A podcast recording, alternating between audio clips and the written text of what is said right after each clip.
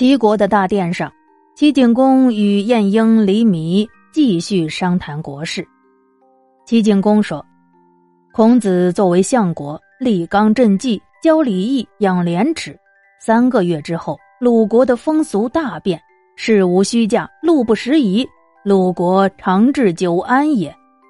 照这样下去，咱们齐国势必会被鲁国吞并啊！你们看该怎么办呢？”黎弥说：“臣闻治安之后，交易必生。还请主公挑选八十名能歌善舞的美女和一百二十匹良马，派人送给那鲁军，鲁军必然欣然接受。日子久了，就渐渐的疏于政事，疏远忠臣了。如此，主公不就可以高枕无忧了吗？”齐景公一听。嗯，此计甚妙。这天，孔子垂头丧气的回到相府，弟子子路在一旁看到不明所以，就问老师发生了什么事儿。孔子就说：“哎，那齐国送来了美女和良马，鲁军迷恋女色，竟然一连三天不上朝了，可悲呀，可叹呐！”如此下去，如何是好啊？子路说：“国君不行正道，不听忠言，先生您还是快快离开鲁国吧。”孔子也长叹着说：“唉，看来我的强国富民的愿望在鲁国是不能实现了。”孔子一边弹琴一边唱道。彼父之口可以出走，彼女之夜可以死败。悠哉悠哉，聊以足岁。一曲唱完，就带着子路、冉有等几位弟子整理行装，离开了鲁国。就这样，孔子率领着众弟子，乘坐着一架马车，开始了周游列国的颠沛生涯。他们先后游历了魏国、宋国、陈国、蔡国、楚国等地。此时的孔子已经年近花甲，一路上颠沛流离、忍饥挨冻，可是他仍然废寝忘食的学习，孜孜不倦的教诲弟子。一次在车上，子路问孔子：“先生，人们常常说善有善报。”恶有恶报，可是像先生这样的好人，怎么竟然也没有好报呢？孔子淡淡的说：“命运不济而不变节，是为君子；命运不济而变节者，谓为小人。君子处难不惊，大智不移。你们呢，要向颜回学习，他吃的、住的。”用的比任何人都差，别人受不了苦，而他却能以苦为乐。颜回才是难得的大贤人呐。子路又问：“请问先生，如果我想做一件该做的事情，可不可以马上就去做呢？”孔子对他说：“有父兄在呢，你为何不先问问你的父兄再去做呢？”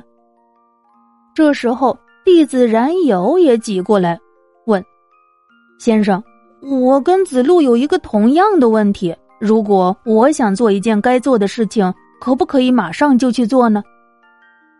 孔子看着他，对他说：“你认为能做的话，就可以马上去做了。”旁边另一个弟子一直在那儿听着，心里很纳闷儿，就问：“先生。”同样的一个问题，你回答的怎么是两种答案呢？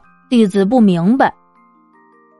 孔子就说：“冉有这个人呐，平时做事情蹑手蹑脚、小心翼翼的，所以我就鼓励他胆子大一些，不妨放手去做。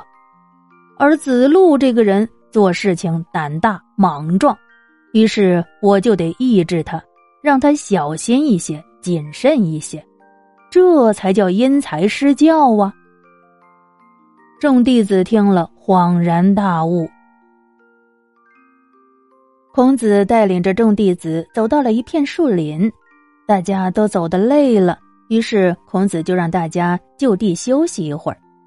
师徒几人席地而坐，弟子们读书，孔子呢弹琴，倒也悠然自在。忽然。从林边上一条小河驶过来一条小船，从船上走下来一位眉毛、胡子、头发全白了的老渔翁。